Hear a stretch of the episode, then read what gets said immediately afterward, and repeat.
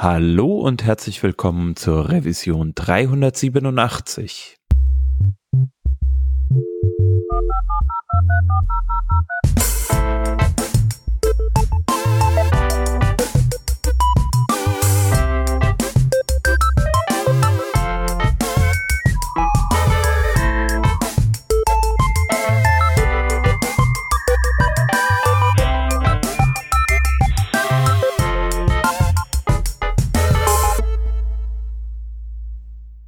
Das ist der Working Draft und wir sind heute gerade mal zu zweit hier. Da ist einmal der Shep dabei. Hi. Hallo Hans. Genau, und äh, du unterhältst dich mit mir. Ich bin der Hans. Hallo, du hast es schon gesagt. ja, das habe ich vorweggenommen. Ja, ähm, wir sind heute in kleiner Runde und wir beide haben uns mal überlegt, über was könnten wir denn mal so sprechen? Was gibt's denn so für Neuerungen? Ähm, und Shep, du bist da auf ein Thema gekommen. Das ähm, Thema nennt sich Resize Observer. Vielleicht hat der ein oder andere schon mal gehört und ich finde, der Name ist auch ganz schön deskriptiv. Genau. Und auch äh, sehr sleek und tight. Tight ist der in jedem Fall sowieso, ja. Ja. Ähm, genau, also der Resize Observer, der ist jetzt nicht äh, super brandneu. Also die Idee, die geistert natürlich in Google-Kreisen schon eine ganze Weile herum. Ähm, und also ich weiß auch, dass der Stefan Judis da schon 2017 äh, den in einem Talk erwähnt hat. Also ist er auf jeden Fall schon älter als das. Ähm, Aber experimentell noch.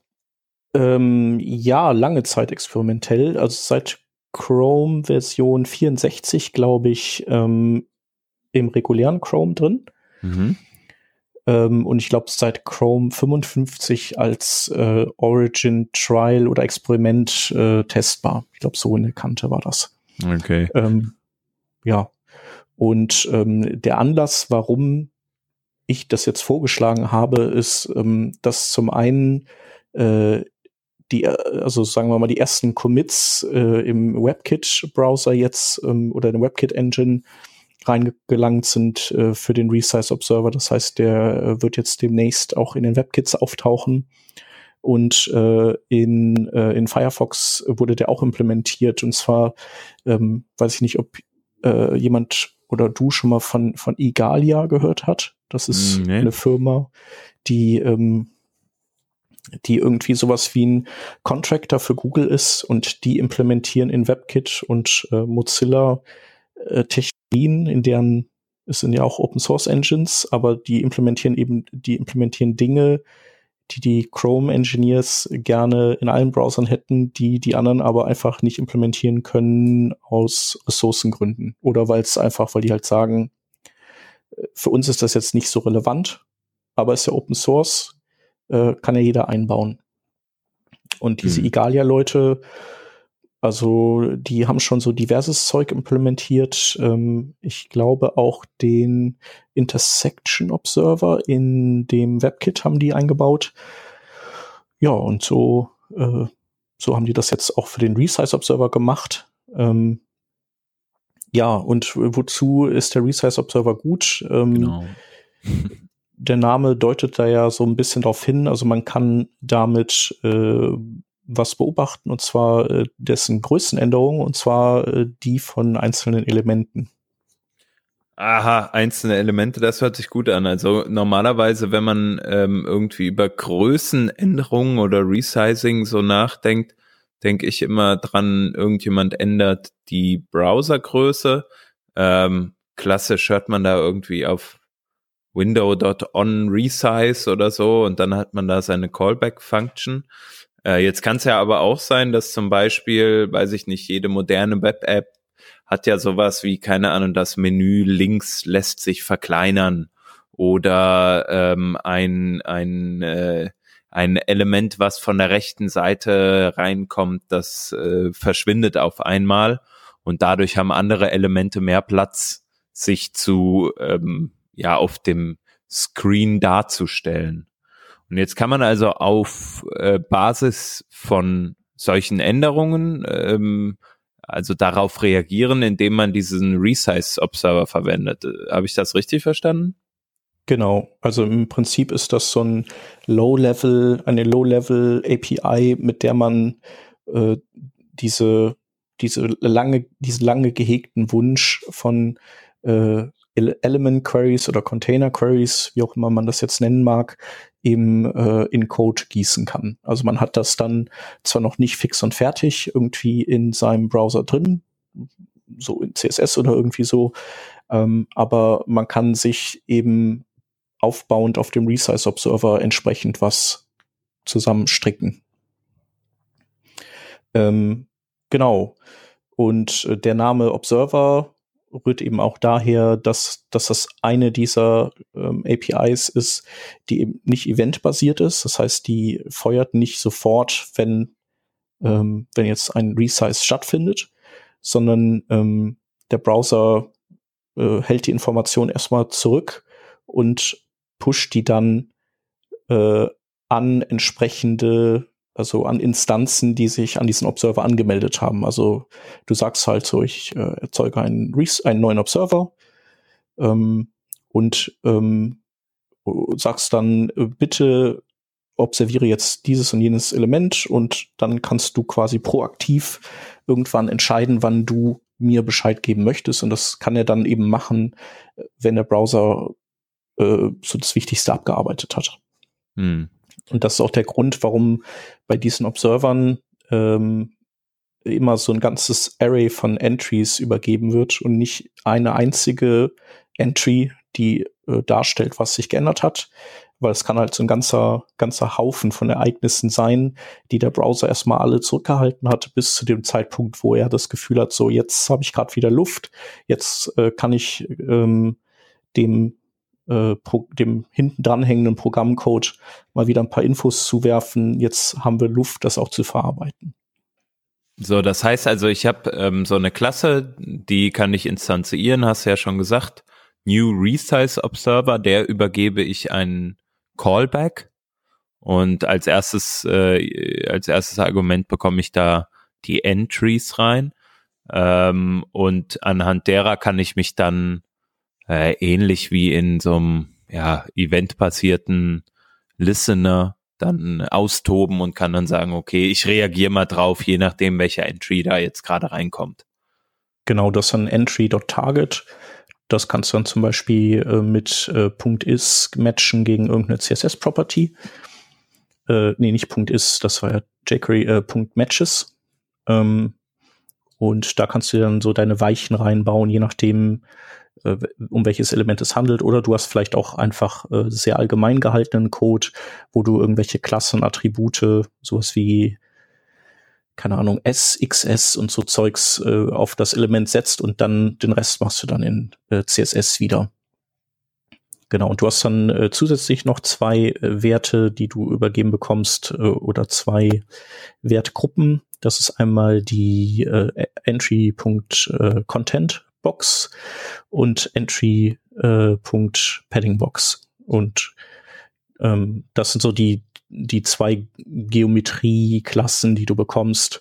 Äh, die eine eben auf die Content Box bezogen, ohne Paddings und, und Borders und so Zeugs.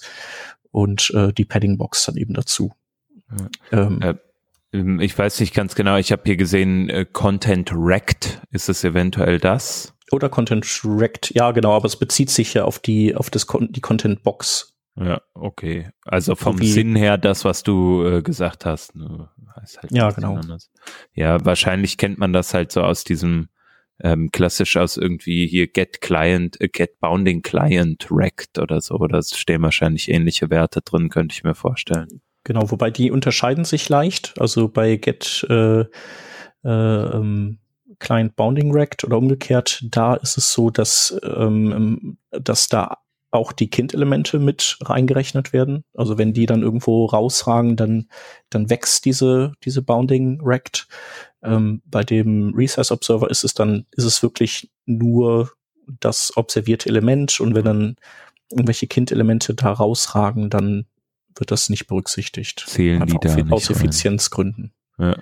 Genau. So, und dann kann ich ähm, mit, also dann habe ich diese Instanz erzeugt ähm, und habe die jetzt irgendwie in einer Variable vorliegen und auf diese Variable äh, oder beziehungsweise von dieser Instanz, auf dieser Instanz kann ich dann die Funktion observe aufrufen und der ein Element übergeben, das auf das sozusagen gehört werden soll. Ja, genau. Oder auf bei, bei dem die auf dann, Änderungen wenn sie gehört geändert wird, genau dann auch in diesen Callback dann reingeleitet wird.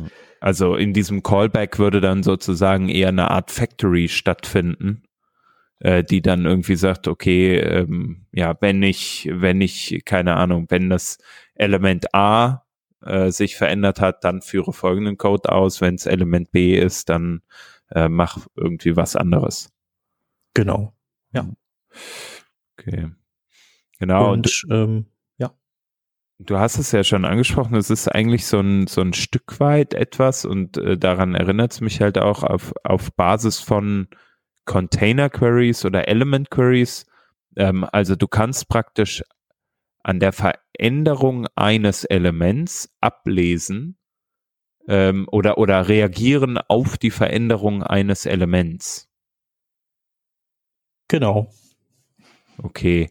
Aber du könntest dann, weiß ich nicht, ein, eine eine Profilkarte könnte eben dann ihr Layout verändern und äh, aus einer so einer Breitansicht ähm, könnte sie dann könnte dann so eine gestapelte Ansicht machen, wo das Bild oben ist und dann der Name des äh, gezeigten drunter und dann noch ein kleiner Beschreibungstext drunter und eben wenn dann mehr Platz ist, dann ähm, breitet sich die Komponente in der Horizont aus.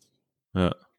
Ja, genau. Also vielleicht ist nochmal interessant. Ähm, also ich habe hab ja eben das eine Beispiel ähm, auch genannt, wenn man irgendwie auf einem Screen verändert sich irgendwas, weil eine Seitenleiste weggeht oder so. Fall, fallen dir noch andere ähm, Beispiele irgendwie ein, wann das passieren kann, dass du so ein Callback dann aufrufst?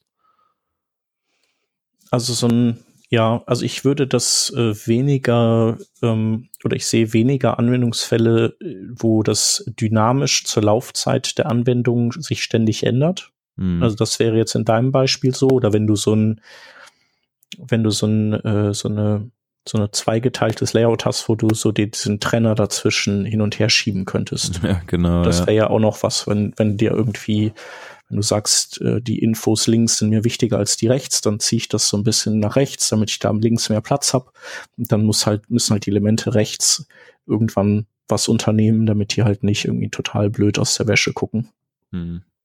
Aber ähm, das ist halt äh, schön, wenn du so ein Baukastensystem hast, wo du eben bestimmte Elemente äh, an vielen verschiedenen Stellen einsetzt, wo mal mehr und mal weniger Platz ist, dann, dann musst du nicht so diese Verrenkung machen, äh, wo du dann quasi irgendwelche Regeln nochmal überschreibst, wenn das Element ein Kind-Element von einem anderen Container ist. Ähm, A, weil das nicht elegant ist. Also dann hast du auf einmal in deinem, deiner Komponente erwähnst du ständig irgendwelche anderen Komponenten. Ähm, und zum anderen äh, skaliert das ja auch nicht. Also immer wenn du ein neues Szenario entwickelst, dann musst du immer in alle Komponenten reingehen, in alle Styles und müsstest dann sagen, jetzt aber auch dann, wenn in diesem neuen Szenario, dann musst du dich so verhalten. Hm. Ja, also kl klassische äh, Teaser-Card oder oder ähm, ich weiß nicht, was du gerade sagtest, Kontaktkarte oder sowas, ähm, wo die dann zum Beispiel einmal in einer schmalen Seitenleiste auftritt und einmal in einem breiten Content-Bereich irgendwie. Ähm, genau. Genau.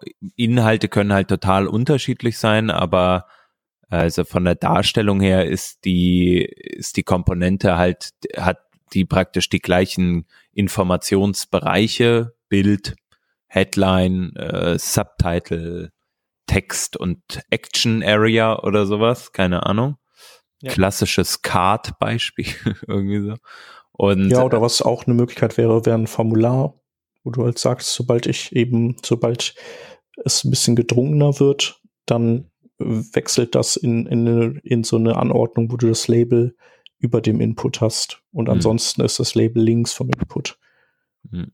Oder du machst die Font-Size dann kleiner von einem Formularfeld oder ja. etwas ähnliches, ja. ja. Genau. Und da, genau, ähm, also was ich oft habe, so, also ich kenne diese Anwendungsfälle und was ich halt oft in so einer App-Entwicklungsphase habe, ist, dass ich halt sage, ich, ich füge dann einen, keine Ahnung, in einer React-App einen neuen Boolean hinzu. Und der Boolean heißt halt irgendwie, keine Ahnung, äh, ist kleinere Darstellung, also äh, keine ja. Ahnung, ist dense. Ist compact. Oder, ja. ist compact, ja. Ähm, Und wann, wie befüllst du den? Ähm, von der darum liegenden Komponente oder aufgrund von Eigenschaften. Das heißt, wiederum die darum liegenden Komponenten müssen dann irgendwie etwas über den Kontext wissen. Mhm. Ähm, und das ja. ist natürlich etwas, was eigentlich eigentlich nicht so schön ist. Ne? Ja, genau. Also es ist jetzt äh, kein Weltuntergang, aber so richtig, richtig cool ist es halt nicht. Also ja. Die Komponente ist dadurch halt einfach nicht mehr in sich äh, ähm, 100% geschlossen. Ne? Also du kannst halt äh, die Komponente nicht einfach irgendwo reinwerfen und sie funktioniert einfach so, sondern sie muss wieder Dinge äh, über den Kontext wissen und das ist ja von so aus Sicht des Separation of Concerns, würde ich sagen, nicht so optimal. Ja. Ähm, nee, genau. Das ist eigentlich auch letztlich die Motivation hinter diesen ganzen Rufen nach äh, Element Queries oder Container Queries, äh, die es eigentlich schon seit, keine Ahnung, ich, ich, ich werfe jetzt einfach mal einen Raum seit fünf Jahren ungefähr gibt. Hm aber das Ganze wurde eben einfach nie in die Tat umgesetzt, obwohl es da auch äh, eine W3C äh, ähm, hier so eine Community Group zu gibt und äh, alles Mögliche und äh, immer wieder eine Anläufe. Aber die Browserhersteller sagen eben, dass sie zumindest, wenn man das rein in CSS abbilden wollte, das Problem hat, dass man, dass sie dann in so endlos äh, Schleifen reinlaufen. Also weil du äh, kannst theoretisch sagen, wenn das Element kleiner als 200 Pixel breit ist, dann soll das Element 400 Pixel breit sein. Und dann ist es ja nicht mehr kleiner als 200 Pixel breit. Dann springt der um auf die andere Element Query und die schreibt, sagt dann wieder eben, sei halt nur 200 Pixel breit ist ein Szenario, da muss man schon echt ein bisschen bescheuert sein, äh, um sowas, so eine Komponente äh, zu schreiben. Ähm, aber trotzdem ist das, vielleicht ist das auch layout-technisch für, also was so den internen Programmablauf angeht, ähm, schwierig. Ja. Also es sind ja auch alle Sachen, also auch sowas wie responsive Images und so, das sind alles Dinge, die immer Bezug nehmen auf den Viewport, weil der halt einmal definiertes und, und danach mehr oder minder ebenso bestehen bleibt.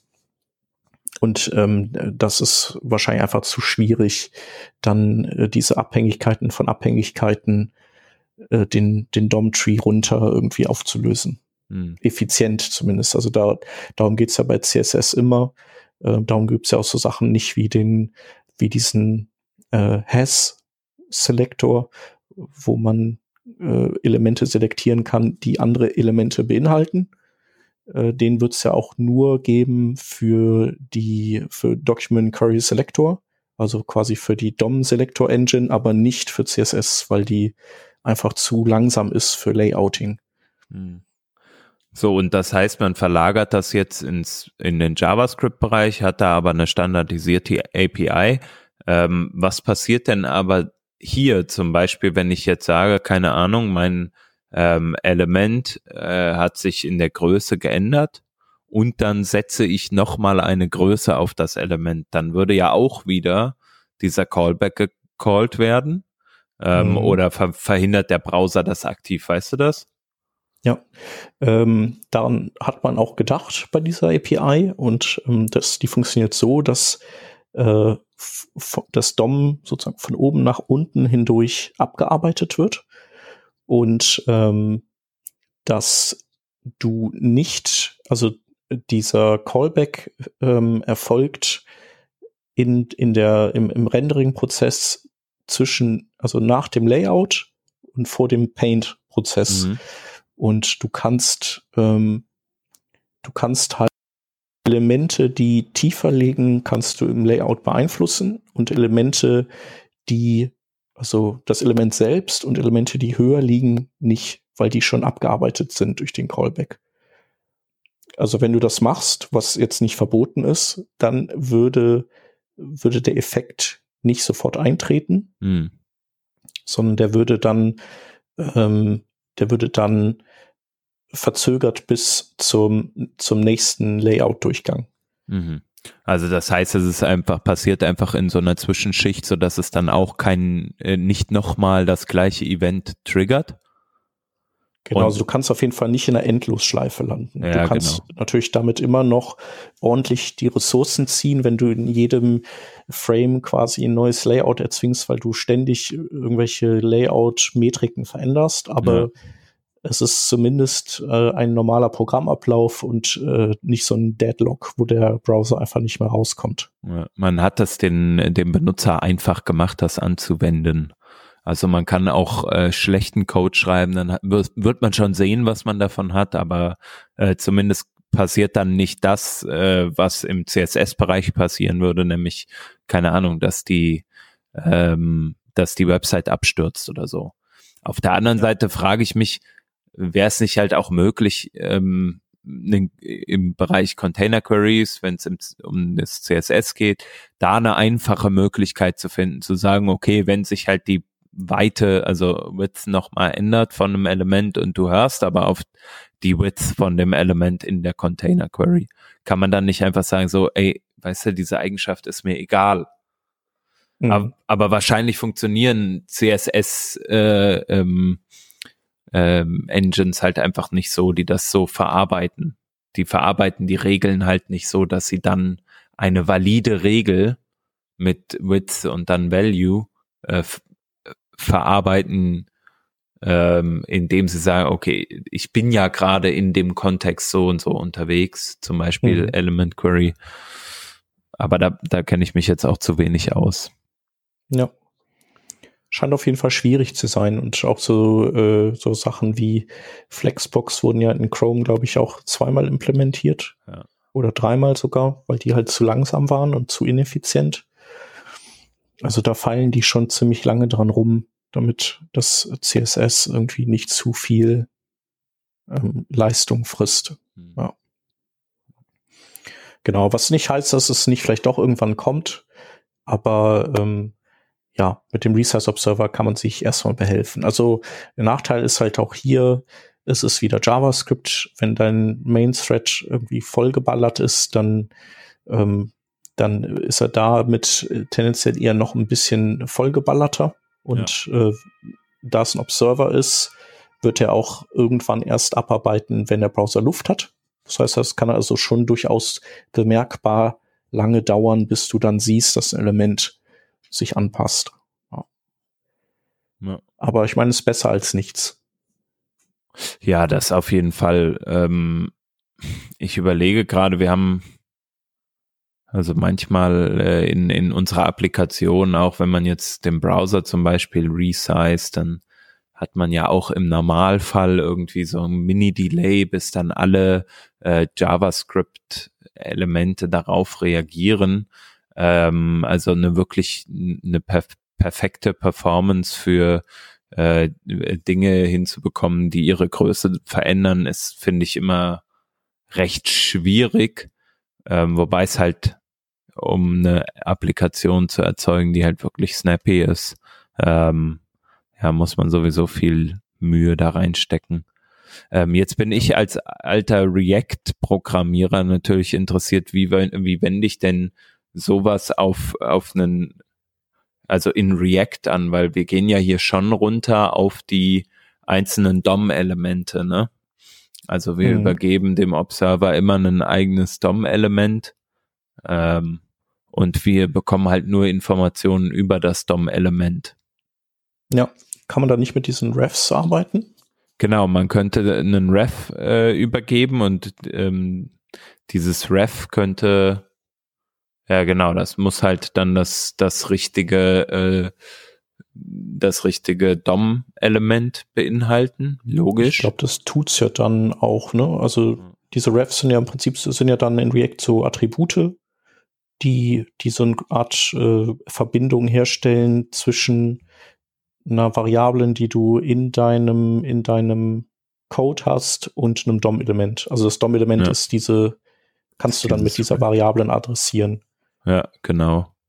Ja, und darauf könnte man also dann da oder da drum herum könnte man dann mit so einem Observer arbeiten, das stimmt. Und dann würde man auch ähm, die entsprechend, den entsprechenden Callback bekommen und in diesem Callback könnte man dann auch ähm, reagieren und zum Beispiel einen State verändern oder etwas ähnliches.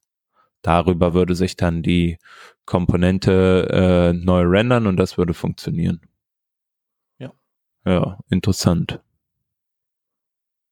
Genau. Ich ja, ansonsten, ja, sorry. In dem Kontext aber auch, also es gibt auch ein, ein Modul, was ich hier gefunden habe, das ist jetzt nicht besonders beliebt oder so, React Resize Observer heißt das. Ähm, äh, weiß ich nicht, ob das genau das gleiche macht. Hm, Klingt auf jeden man, Fall ein bisschen so, ne? Müsste das man das so eine Reaktifizierung, so wie äh, früher gab es da auch immer die, die Angular-rifizierte Variante von allem. Ja. Allerdings, äh, allerdings hört das Ganze hier, glaube ich, nee, das ist kein passendes Modul, sehe ich gerade. Also das nutzt zwar auch ähm, hier irgendwie Refs, mhm. ähm, oder? Äh, ja, auf jeden Fall ist das aber nicht gut, glaube ich, weil es nutzt äh, Resize. Nee, das macht keinen okay. Sinn. heißt ja. nur genau. Ja, genau. Es gibt ja eben auch andere Anlässe für, ähm, also äh, sowas zu, zu prüfen und ähm, das ändert ja auch nichts daran, dass du zu Beginn schon festlegen musst, händisch, also wenn du keinen echten Resize Observer hast, musst du eben händisch so Sachen machen wie das, was du da gesagt hast, dass man äh, Komponenten konfiguriert in den Kompaktmodus und so.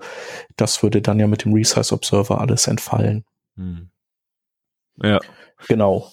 Und ja, letztlich, äh, also bald hat man das dann in allen Browsern. Der Edge ist ja jetzt auch bald äh, oder ist jetzt schon äh, Chrome. Ich habe den auch schon getestet. Das ist auch echt schnell und cool und so und bietet auch so vom von der Flottheit einen Mehrwert tatsächlich gegenüber dem Chrome. Mhm. Ähm, genau, und also dann hat man eigentlich alle Browser drin. Äh, lustigerweise gibt's im, im Internet Explorer gibt's auch ein äh, Resize-Event pro Element. Mhm. Das heißt also, da kann man sich dann damit behelfen. Äh, und dann hat man eigentlich alle, so gut wie alle Plattformen abgedeckt, also bis auf ein paar Lücken. Hm. Ja, der, wenn das dann in Safari shippen sollte, du hast es ja angesprochen, es kommt in WebKit, ähm, dann ähm, würde ja nur noch sozusagen der Release äh, im Edge fehlen, wobei der wahrscheinlich nicht lange auf sich warten lassen wird, nehme ich an. Ja, genau. Also letztlich kann man sagen, wenn man jetzt äh, jetzt anfängt, eine Komponentenbibliothek zu bauen, dann könnte man, also ich meine, es braucht ja auch eine Weile, bis die gebaut ist, meist länger als man denkt, dann kann man eigentlich jetzt schon auf den Resize Observer setzen. Ja. Weil wenn, wenn man die dann shippt, dann muss man eh kein IE11 mehr supporten. Oder ja, dort genau. muss man dann halt den Fallback einbauen. Ja. ja genau. Und wenn man das Ganze auf React baut, ich habe es jetzt doch noch was gefunden, dann verwendet man ja wahrscheinlich sowieso ab sofort immer Hooks und Effects. Und ähm, ein Effekt, äh, den ich hier gefunden habe, der heißt Use Resize Observer und der verwendet tatsächlich den äh, Resize Observer, über den wir gerade eben gesprochen haben. Also da gibt es ja, cool. auch schon was und der verwendet dann auch entsprechend einen Ref. Ja. Genau. Und dann ähm, habe ich mir gedacht, ich habe ich hab jetzt noch so ein paar äh, Links und Schlagworte mit in unser Trello-Board reingepackt für alle, die eben jetzt nicht die Möglichkeit haben, Resize Observer zu nutzen, ähm, die aber trotzdem geplagt sind von diesem Wunsch, ähm, Container Queries eben nutzen zu können. Und ähm, eine Bibliothek, die ich da ganz gerne benutzt habe, ähm, vor drei Jahren, glaube ich, war das, oder zweieinhalb, drei Jahren, heißt äh, CSS Element Queries. Ähm, die nutzt so ein ziemlich ausgebufftes Verfahren, ähm, das auch wiederum in eine eigene Library gegossen wurde, in den Resize Sensor JS, ähm, um relativ ressourcenschonend auch zu ähm, detekten, dass Elemente ihre Größe ändern. Und es gibt ja auch so Sachen wie in WebKit, glaube ich, gibt es so ein Overflow-Event und so Zeugs, äh, die man so missbrauchen kann dafür. Jedenfalls setzt der dann ähm, bestimmte Werte auf eine Eigenschaft und in seinem CSS kann man dann ähm, mit dem Attribut Selektor auf diese Eigenschaft einfach sagen, wenn da drin ein bestimmter Breakpoint auftaucht, dann rendert das Element auf eine bestimmte Art und Weise. Und das heißt also, ähm, ich fand, ich fand gut daran, dass man eine Bibliothek eingebunden hat, äh, die, ähm, die relativ ressourcenschonend ist und wo ich aber das ganze Styling am Ende dann über CSS abwickeln konnte, trotzdem, weil, weil das irgendwie meinem äh, normalen Flow entspricht, dass, dass sowas ins CSS reingehört. Genau, und dann gibt's noch äh, der, der Hayden Pickering, der hat auch letztens einen Artikel geschrieben, ähm, wie man, sofern man nur mit Flexbox auch ähm, alle, klarkommt, auch Flexbox nutzen kann, um so Art Element Queries zu machen, mithilfe der äh, Flexbase die, die auf einen bestimmten Wert zu setzen und das Ganze dann noch ähm, und das dann dynamisch gegebenenfalls auszurechnen. Der nennt das äh, The Flexbox Holy Albatross. Ähm, genau, und sowas ähnliches gibt's dann noch äh, im, das, das war ein Artikel damals, wo es darum ging, wie man responsive E-Mails machen kann. Äh, sprich, die Technik hier ist äh, dann sogar noch ein bisschen primitiver. Ähm, die arbeitet mit äh, Min, Max und ähm, der Kalkfunktion. Äh, Min, Max, Width und der Kalkfunktion. Auch sehr spannend. Ähm, und ich hatte auf dem letzten CSS Day ähm, einen Vortrag von Greg Whitworth von Microsoft gesehen. Der hat das Ganze so aufgezogen, dass der den Intersection Observer benutzt hat, um Elemente zu skalieren. Und zwar äh, war seine Überlegung, äh, dass wenn ein Element kleiner gezogen wird, dann hast du in der Regel immer Elemente, die nicht mehr im Ausschnitt drin sind und deren dem Intersection Observer, wenn du den nutzt, dann kriegst du eben Bescheid gepinkt, wenn die nicht mehr sichtbar sind. Und dann weißt du, dass das dass das umgebende, der umgebende Container offenbar zu klein geworden ist. Und dann kannst du äh, diese ganzen Elemente eben äh, umlayouten, sodass sie dann kleiner sind und wieder alle sichtbar werden. Das fand ich eigentlich auch ganz gut, weil letztlich hat er recht. Es geht ja eigentlich immer darum, dass irgendwann Platz zu klein wird und irgendwas abgeschnitten wird. Und wenn du das mitbekommst, weil das eben nicht mehr im Sichtbereich ist, dann kannst du dich damit ja eigentlich, kannst du dir auch damit behelfen. Hört sich auf jeden Fall ein bisschen hacky an. ja, ja. hacky auf jeden Fall. Aber ähm, genau, damals gab es halt den Resize Observer äh, nur in Chrome hinter Flag. Mm. Ja. Zeiten ändern sich zum Glück und werden besser. Ja, auch ja und mit, äh, mit Edge jetzt ähm, äh, muss man halt auch echt nicht mehr ewig warten, bis man, bis man dann in allen Browsern sowas nutzen kann. Ja. Ja, es ist halt nicht nur schlecht, dass äh, Edge jetzt äh, Blink getrieben ist, ne? Ja. Genau, also ein bisschen, also so richtig cool finde ich es nicht, aber ähm, also das muss man dann so im Rückblick sehen, wo das hinführt. Mhm. Aber äh, ja, wie du schon sagst, ist halt ja nicht alles schlecht. Ne? Ja, ja. Ja, so ist es ja sehr häufig mit allen möglichen äh, Technologien. Ja.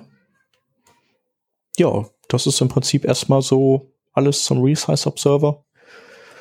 Ähm, genau. Ansonsten, wenn, wenn die Hörer noch irgendwelche coolen Ideen dazu haben oder ähm, Erfahrungen im Einsatz des Resize Observers gemacht haben, weil ich habe hab ihn noch nicht eingesetzt, also das ist jetzt erstmal graue Theorie alles, dann äh, sind wir, glaube ich, interessiert an euren Erfahrungswerten. Ja, auf jeden Fall. Also äh, schreibt's gerne mal hier unter die Sendung in die Kommentare oder sagt uns auf Twitter Bescheid. Vielleicht habt ihr ja auch ähm, irgendwie ein spannendes Projekt äh, damit umgesetzt, was man in der Wildbahn sehen kann oder kennt noch das ein oder andere coole Open Source Projekt. In dem Bereich sind wir immer dran interessiert und wenn ihr darüber gerne mal sprechen wollt, ähm, dann haut uns einfach an. Ähm, ja, gerne Comments at Working Draft oder einfach äh, per Twitter, gerne auch als DM, die sollten offen sein. Ähm, könnt ihr uns immer schreiben. Ähm, und wir freuen uns, wenn ihr als Hörer dann auch mal hier bei uns im Podcast seid.